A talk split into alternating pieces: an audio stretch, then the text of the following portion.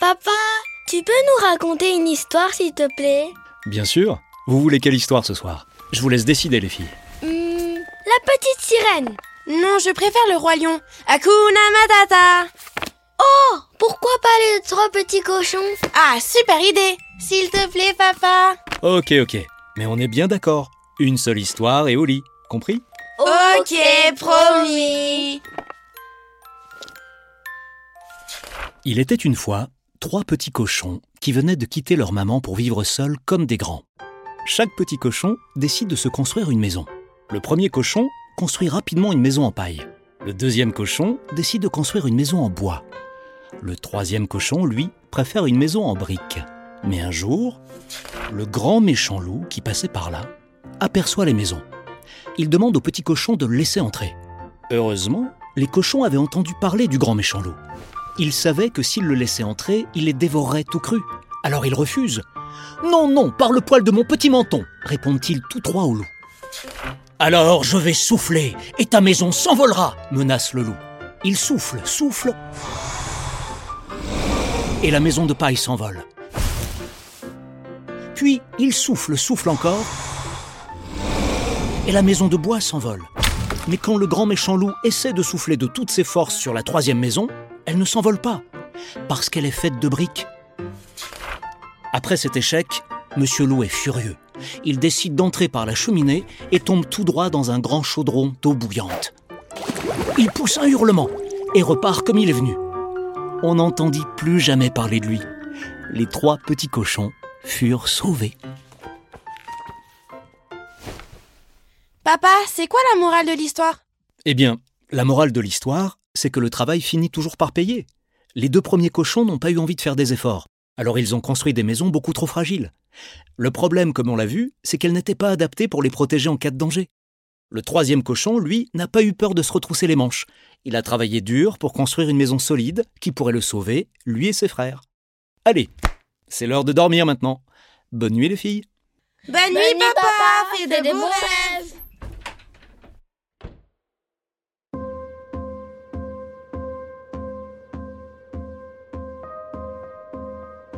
Bienvenue dans Horizon 2050, le podcast qui décrypte les tendances de l'économie et du marché pour relever les défis de demain. Je suis Kokou Agboblois, responsable mondial de la recherche économique, cross-asset et quantitative de Société Générale. Dans cet épisode d'Horizon 2050, nous allons aussi parler de briques, de paille et de bois.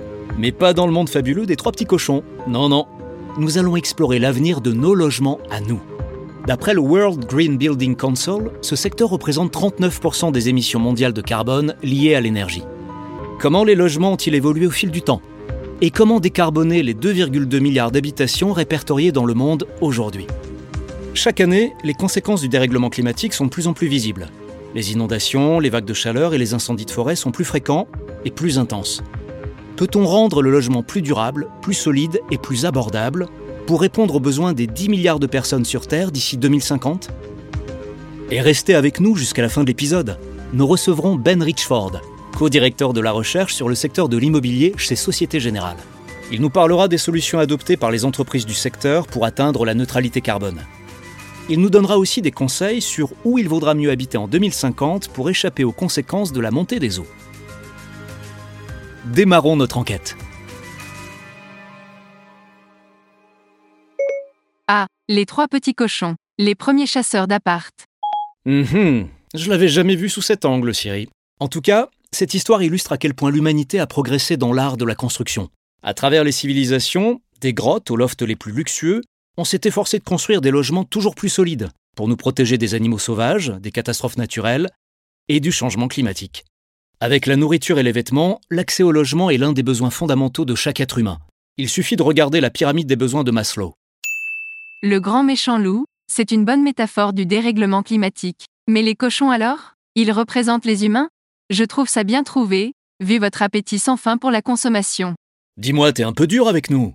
Mais oui, t'as pas tort. Les cochons symbolisent souvent un appétit insatiable. Et la consommation humaine, on le sait, est hors de contrôle. Si on prend l'exemple de l'industrie alimentaire, comme on l'a vu dans l'épisode À la croisée de deux futurs, aujourd'hui on consomme en moyenne plus de 40 kg de viande par personne et par an dans le monde. Dans les pays riches, on s'approche même des 100 kilos. Et oui, certaines choses ne changent jamais. Mais il va falloir faire un effort, parce que le compte à rebours jusqu'à 2050, lui, ne compte pas s'arrêter. C'est très vrai. Allons un peu plus loin. Un article de National Geographic sur le développement de l'agriculture montre un lien intéressant entre agriculture et logement. Il rappelle que l'agriculture est apparue il y a environ 12 000 ans et qu'elle a fondamentalement transformé notre manière de vivre. D'un mode de vie nomade de chasseurs-cueilleurs, nous sommes passés à une vie sédentaire, autour des zones cultivées. Cette évolution a été absolument décisive pour notre espèce. Elle marque l'apparition des premières communautés humaines et a contribué au futur développement des villes. Tout ça, grâce à un climat stable. Oui, grâce à la stabilité climatique, l'homme a pu développer des compétences architecturales hallucinantes. Des huttes debout aux cabanes en bois, en passant par les gratte-ciels imposants et les bunkers souterrains. J'aimerais approfondir un peu le sujet. Et si on allait à la bibliothèque On trouvera peut-être un livre sur l'évolution de l'habitat au fil du temps? Attends, j'ai une meilleure idée. Pourquoi on n'irait pas tout simplement visiter de vraies maisons? Visiter des maisons? Tu veux dire en épluchant les annonces immobilières ou en allant voir quelques sites archéologiques? Un peu des deux. Et si on voyageait dans le passé, pour revisiter l'histoire de l'habitat? Super idée. Et pourquoi ne pas se faire une visite virtuelle du British Museum? On pourrait remonter le temps grâce au pouvoir de l'art et des peintures? Waouh! Tu es inspiré ce matin, Coco. Ok. Je regarde la collection du musée en ligne. Laisse-moi un instant pour sélectionner les œuvres d'art qui résument les étapes clés de l'évolution du logement. Merci Siri. Prends ton temps. C'est intéressant quand on y pense. Les oiseaux vivent dans des nids, les abeilles dans des ruches, les singes dans les arbres, mais nous, les humains, on a apporté beaucoup de changements à nos logements au cours des derniers milliers d'années. Et pourquoi? Ok, c'est bon, on peut y aller. Génial Alors, qu'est-ce que tu nous as trouvé? Ah, évidemment, on commence le voyage par la galerie africaine. Je vois plusieurs objets exposés qui vont de l'âge de pierre au néolithique. Des ossements d'animaux, des peaux, des silex. Au cours de l'ère paléolithique, il y a environ 25 000 ans, les humains vivaient sous les arbres ou dans des grottes. Puis, 10 000 ans plus tard, à l'ère néolithique, avec l'apparition de l'agriculture et de l'élevage, ils ont commencé à construire des abris, en utilisant de l'herbe et du bois pour fabriquer des tentes et des huttes. Passons maintenant à la galerie de sculptures égyptiennes. Elle couvre une période de plus de 3000 ans. Ah, voilà la pierre de Rosette. Des sarcophages de pharaons égyptiens et plein de statues. Le roi Ramsès II et d'innombrables souverains égyptiens. Vers 3100 avant notre ère, les Égyptiens utilisaient des briques de terre crue, séchées au soleil, pour fabriquer des maisons à toit plat. Les pyramides n'étaient destinées qu'à des fins religieuses et à l'au-delà. Dans les deux salles suivantes, on peut voir que les Assyriens ont amélioré le concept quelques 600 ans plus tard. Ils ont découvert que le fait de cuire les briques dans le feu les rendait plus solides et améliorait leur durabilité. Ensuite, nous entrons dans l'aile des sculptures grecques et romaines. Dans le sud de l'Europe, les Grecs de l'Antiquité ont encore amélioré le concept. Ils vivaient dans de vraies maisons en pierre avec des toits inclinés. Les Romains ont parfait ces techniques de construction en inventant notamment un système de chauffage central pour se protéger du froid. Le génie et les prouesses architecturales du sud de l'Europe à cette époque sont vraiment impressionnants. Dans les années 1750, l'artiste italien Giovanni Paolo Panini l'a magistralement illustré dans son célèbre tableau Galerie de vue de la Rome antique. On y retrouve de nombreux sites architecturaux et de sculptures, parmi les plus importants de la Rome antique, comme le Colisée, le Panthéon, l'Hercule Farnèse ou le Gladiateur Borghese. Continuons la visite. On retrouve plus loin l'aile dédiée à la Chine et à l'Asie du Sud. Pour se loger, les Chinois utilisaient des blocs d'argile séchés au soleil, une charpente en bois et un toit décoratif. Ils sont ensuite passés à la pierre et aux briques.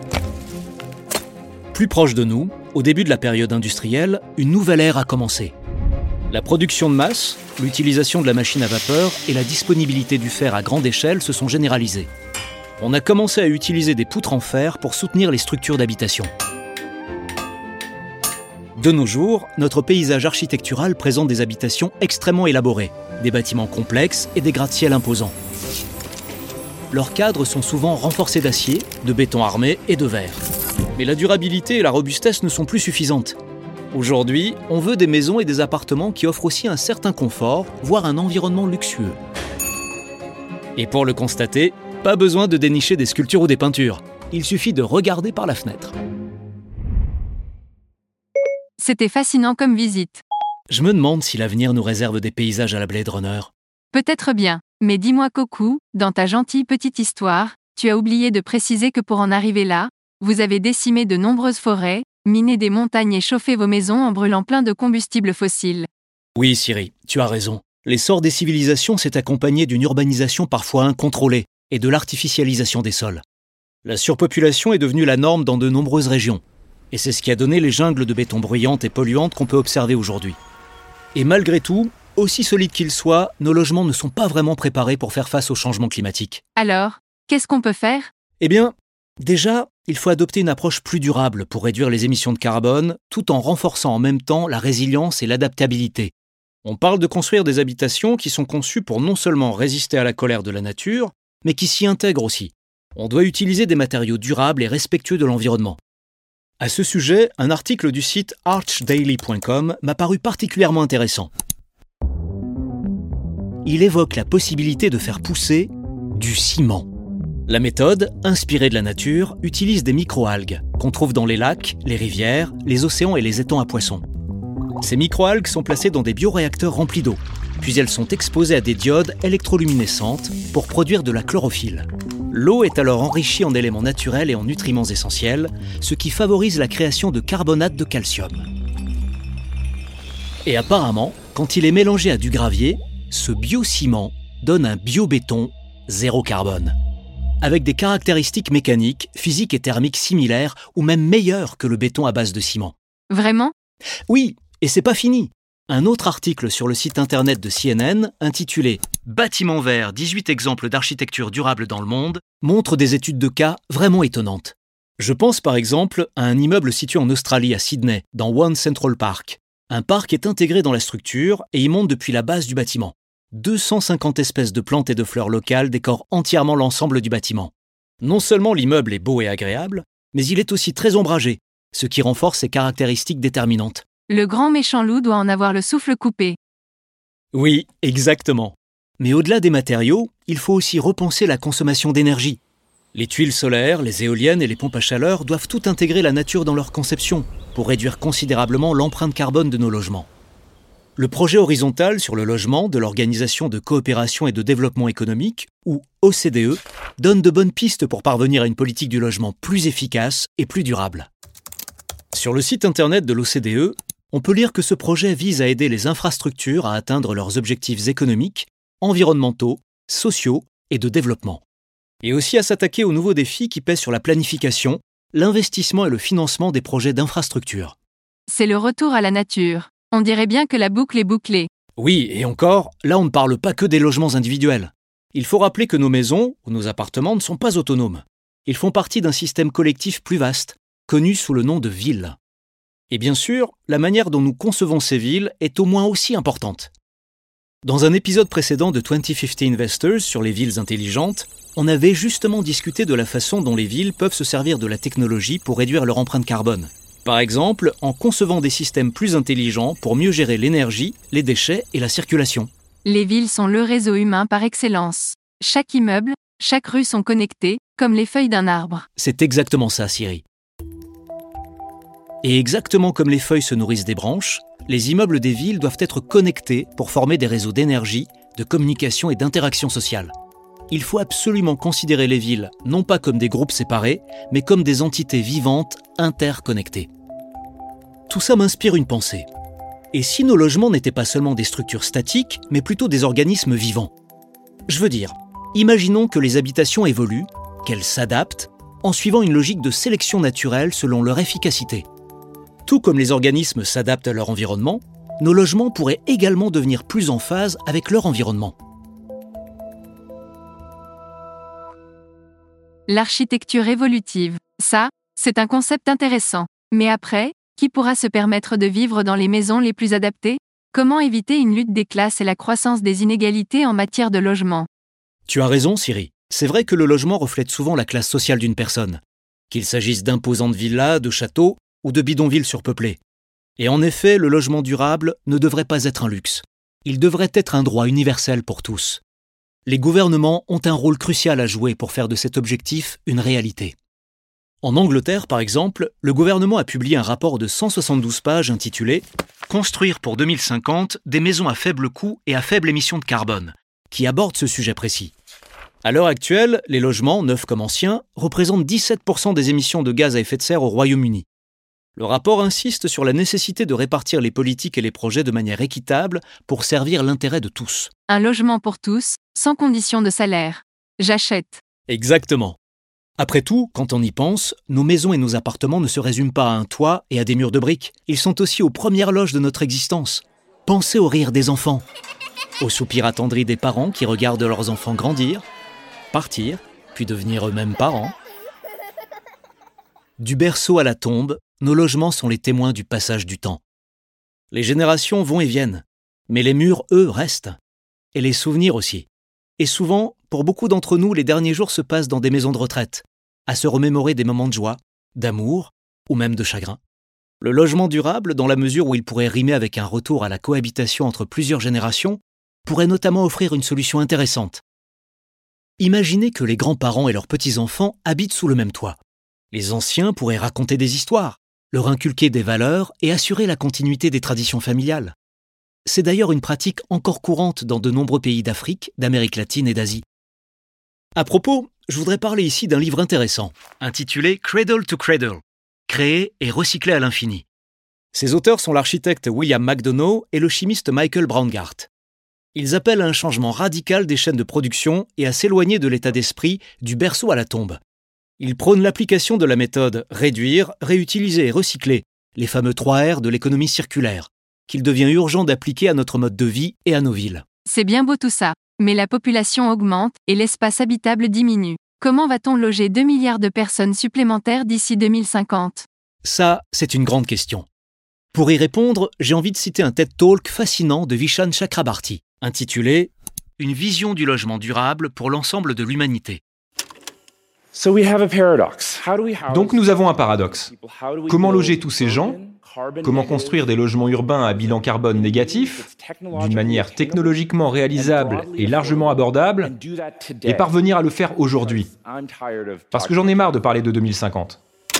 Vishan est une figure éminente de l'urbanisme et de l'architecture, militant pour un développement urbain durable, dense et équitable. Pour lui, la solution, c'est la densité urbaine.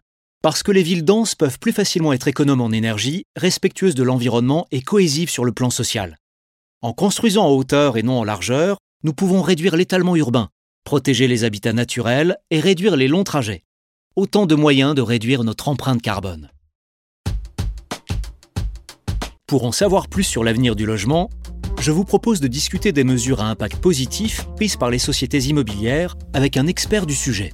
J'ai nommé Ben Richford, co-directeur de la recherche sur le secteur immobilier chez Société Générale. Salut Ben Salut Coco, comment ça va? Très bien, merci beaucoup de participer à cet épisode. De rien, c'est un plaisir d'être là. J'ai quelques questions à te poser sur l'avenir du logement. Pour les humains, le logement est un besoin fondamental, mais on le sait, il a une empreinte carbone importante. Alors, est-ce que tu pourrais nous présenter un peu les initiatives de décarbonation? Quelles initiatives crédibles tu as pu observer dans les secteurs de l'immobilier résidentiel et commercial dont tu t'occupes? Déjà, tu as raison, l'environnement bâti représente environ 40% des émissions de carbone dans le monde. Donc c'est clairement un contributeur majeur du changement climatique. Mais en même temps, c'est aussi une source précieuse de solutions potentielles pour répondre à l'urgence environnementale. Pour bien comprendre ça, il faut expliquer que l'apport carbone du secteur peut être décomposé en trois domaines, en trois scopes. Le scope 1, c'est la construction de l'environnement bâti. Le scope 2, c'est l'exploitation de ces bâtiments. Tout ce qui est chauffage, climatisation, éclairage, ce genre de choses. Et le scope 3, c'est tout le carbone supplémentaire qui provient des utilisateurs de ces bâtiments. Depuis une dizaine d'années, les grands bailleurs font vraiment des efforts pour concevoir et mettre en œuvre des politiques ESG, qui sont donc fortement axées sur l'aspect écologique et environnemental. Et pourquoi font-ils ces efforts? C'est tout simplement parce que l'environnement est devenu une barrière à l'entrée redoutable, grâce à la réglementation de trois facteurs clés. Le premier, ce sont les normes énergétiques plus strictes pour les bâtiments, comme le label HPE en France. Ces normes sont assez exigeantes en matière de respect de l'environnement et rendent de plus en plus de bâtiments obsolètes, le deuxième facteur, c'est le financement des activités vertes, qui conduit à un coût moins élevé du financement par emprunt et par capitaux propres. Et le troisième, c'est la demande.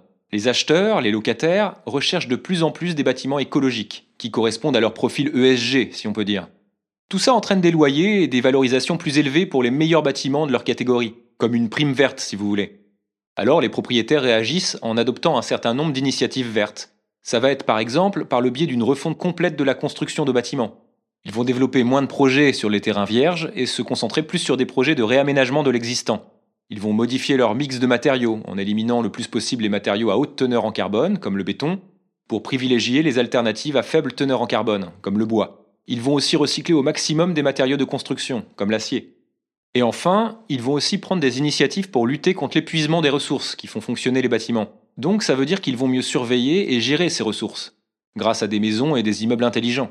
Ils vont installer des panneaux solaires pour réduire la demande d'électricité du réseau, récupérer l'eau de pluie, passer à l'éclairage LED dans les parties communes, ce genre de choses. C'est assez impressionnant et plutôt prometteur. Mais surtout, est-ce que tu penses que l'immobilier pourra s'adapter aux effets concrets du changement climatique? Je pense à tous les phénomènes qu'on voit de plus en plus aux infos et qui sont de plus en plus fréquents, comme les inondations et les vagues de chaleur. Est-ce qu'il y a des solutions qui existent pour mieux adapter les logements au changement climatique? Bien sûr, l'immobilier, par définition, n'est pas facile à déplacer. Les bâtiments ne sont pas des caravanes. Il est très difficile pour le secteur de s'adapter à court terme. Mais quand les gens seront contraints de déménager, en raison de catastrophes naturelles par exemple, ils vont devoir trouver de nouveaux biens, dans de nouveaux endroits. Et là, le secteur pourra répondre à ce besoin en se développant, en construisant. En attendant d'en arriver là, ce qu'on peut faire, c'est contribuer à rendre les bâtiments plus résilients aux catastrophes naturelles, grâce à l'innovation et la technologie. On peut par exemple intégrer des capacités d'absorption des chocs dans les fondations des bâtiments, ou des barrières contre les inondations. Ce qui va aider, qui va avoir un impact clé, c'est l'augmentation des primes d'assurance. Ça va être capital parce que de plus en plus de bâtiments deviennent vulnérables au risque de dommages. J'ai une autre question qui concerne le futur. À quoi pourraient ressembler les logements en 2050 Et est-ce que tu as des conseils sur les endroits où on a intérêt à habiter et au contraire sur ceux qu'il faudra absolument éviter? Alors déjà, il faut rappeler qu'au niveau mondial, la population devrait passer de 8 milliards aujourd'hui à 10 milliards d'ici 2050. Et les flux migratoires vont nécessiter une expansion matérielle de l'environnement bâti, y compris du logement. Donc concrètement, il faudra construire plus de logements. Et malgré les perturbations provoquées par la pandémie de Covid et rendues possibles par la technologie, on pense que la méga tendance à l'urbanisation va se poursuivre. Les villes sont amenées à s'agrandir.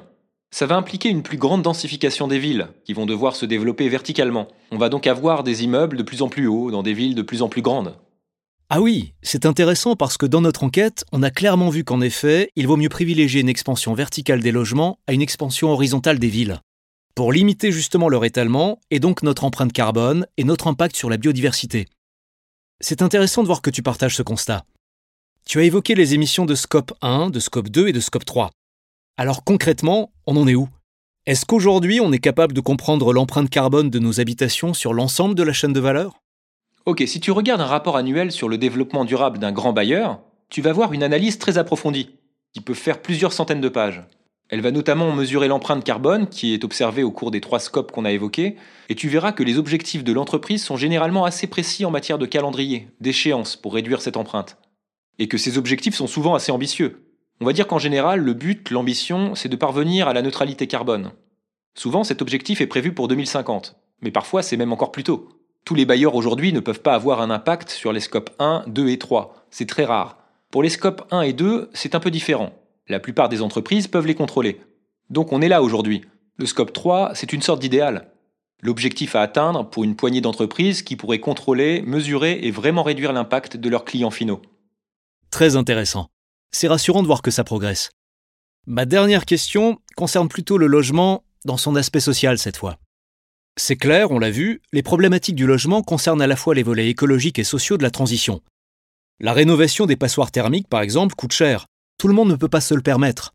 Alors d'accord, il y a des aides publiques, mais le gouvernement ne pourra pas non plus en assumer le coût total. Pourtant, ces rénovations sont aussi un levier important d'amélioration sociale, en termes de santé et de bien-être. Alors ma question est celle de savoir si, d'après toi, la transition vers un logement plus vert peut être aussi une transition équitable. C'est une bonne question. Mais je vais te dire, le plus probable, c'est que l'économie soit le moteur du changement, plutôt que les grandes théories. C'est la fameuse main invisible qui dirige les marchés immobiliers, avec oui, bien sûr, la réglementation, qui agit comme un pont entre les deux. Par exemple, si un immeuble de bureau devient obsolète et que les sous-marchés secondaires ne peuvent pas répondre aux normes environnementales ou attirer des locataires, sa valeur va chuter. Et les promoteurs vont réaffecter ces locaux à d'autres usages, comme par exemple à l'habitation. Je pense donc que c'est la logique économique, au moins autant que les modèles, qui conduiront au changement. Merci, c'est encore une fois très intéressant. Le pouvoir de l'économie sur les politiques, c'est un vaste sujet. Merci beaucoup Ben d'avoir pris le temps de partager ton expertise et ton regard avec nous. Merci à toi Coco, bonne journée. Toi aussi, à très vite. Siri, tu veux bien conclure cet épisode? D'accord, dites, les humains. Et si vous commenciez à traiter la Terre comme votre maison, alors, peut-être que vous n'auriez plus à vous soucier du grand méchant loup. Bien dit Siri. Ça me rappelle les mots du physicien et astronaute néerlandais Wobo Ockels. Il n'y a qu'une seule Terre. Il n'y a pas de planète de rechange. Papa, j'ai une meilleure citation. Elle vient du magicien d'Oz. On n'est jamais aussi bien que chez soi. Mais non, c'était à moi de le dire. Merci d'avoir suivi cet épisode de Horizon 2050. Merci à Ben Richford d'avoir partagé ses connaissances du secteur immobilier avec nous. Et un merci tout particulier à mes filles pour leur remarquable jeu d'actrice. J'espère que cet épisode vous aura aidé à mieux comprendre l'urgence qu'il y a à adapter nos logements aux défis du changement climatique.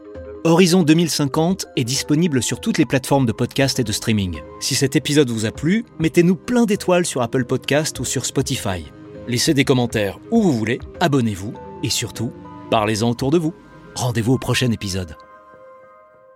Ce podcast traite des marchés financiers mais ne recommande aucune décision d'investissement particulière. Si vous n'êtes pas sûr du bien fondé d'une décision d'investissement, veuillez consulter un professionnel. La version originale de ce podcast est en anglais. Cet épisode a été enregistré par des comédiens.